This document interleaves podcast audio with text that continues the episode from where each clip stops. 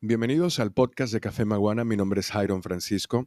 En este episodio vamos a hablar sobre la receta del café o cómo hacer una receta de café basado en los criterios en los que hacen mejor una taza de café para principiantes y para personas entusiastas del café, incluso para aquellos que ya tienen un poquito más de experiencia nosotros, los catadores, baristas, tostadores de café, las personas que estamos encargadas de traducir la mejor experiencia del café posible de un origen hacia ustedes, normalmente nos vemos con este tipo de inquietudes. Queremos que ustedes aprendan a poder sacarle lo mejor a un café. Y basado en experiencia es cuando uno obtiene este conocimiento, o sea, las cantidades de veces que ustedes prueban diferentes tipos de café, el contenido, el conocimiento que van consumiendo para hacer enriquecer su experiencia del café. Yo he resumido en una pequeña eh, gráfica eh, que voy a ilustrar con palabras ahora, eh, cuáles son esos conceptos básicos que son importantes a la hora de sacar un muy buen café y que constituyen la parte elemental de una muy buena receta.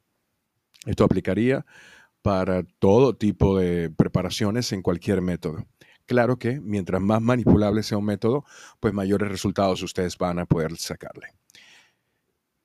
Los aspectos decisivos equivalen al 50% de que una receta de café sea buena. Yo diría que dentro de esos aspectos decisivos está el ratio o la racionalización entre el agua y la cantidad de café, el nivel de molienda y la agitación. El ratio es la cantidad de café por cantidad de agua que yo voy a utilizar. O sea, cuánto café y cuánta agua. Existen tablas que dicen cuáles son los valores mínimos y máximos de extracción del café según algunos criterios como temperatura, como velocidad del agua, etc. Y basado en esto, la relación que yo recomiendo para una muy buena receta de café es que por cada taza de café que ustedes intenten preparar de 240 mililitros, cada taza con esa equivalencia, ustedes utilicen entre 14 y 17 gramos de café. Claro, esto puede variar según el método y según el café y la receta, pero eso es para un pie para empezar. Lo segundo es con respecto a la molienda. La molienda la va a definir definitivamente el método y los resultados que ustedes quieran obtener, además, claro, de la dureza del café.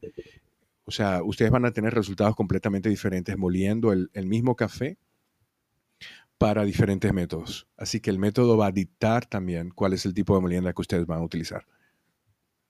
La agitación eh, se refiere a, bueno, la fuerza extra o la fuerza que voy a generar con el método de extracción para lograr que el agua obtenga la velocidad que quiero. Esto va a depender, claro, del tipo de métodos. En métodos como la greca tú no puedes variar eso, pero en métodos como el Hario B60 o la Chemex, ustedes tienen el poder de variar eso. Por eso mi recomendación siempre es utilicen otros métodos de preparación de café que les permitan también modificar variables para obtener diferentes sabores. Dentro de los aspectos serios, que quizá no hay mucha chance de cambiar, pero que son sumamente importantes, está el agua per se, la temperatura del agua y el contenido del agua a nivel de minerales. ¿Qué tipo de agua utilizo y a qué temperatura está? Eso va a definir muchísimo seriamente mi taza de café. Un agua de buena calidad debe ser potable y tener una cantidad de TDS disueltos, sólidos totales disueltos, ideales para la preparación de café, que sería el caso del agua embotellada. No utilizar agua de la llave ni otra cosa, ni agua desmineralizada. Y los que realmente lo significan todo a la hora de preparar una exquisita taza de café en términos de receta sería el tipo de método que utilizo para ese tipo de café. Hay cafés que van mejor en prensa francesa y otros van mejor en métodos de caída libre, etc. ¿Cuál es la forma en la que lo cuelo? O sea, qué metodología utilizo para hacer el rocío del agua. ¿Qué tipo de, filtro utilizo? Si es de papel, si es de metal. Eh, y luego, ¿qué tipo de papel? ¿Qué temperatura ambiente hay incluso eso, porque la temperatura ambiente afecta la extracción del café, aunque ustedes no lo crean.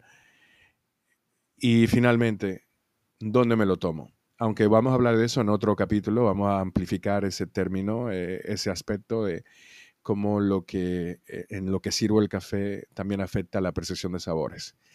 Estos serían como los aspectos básicos para hacer una receta de café excelente.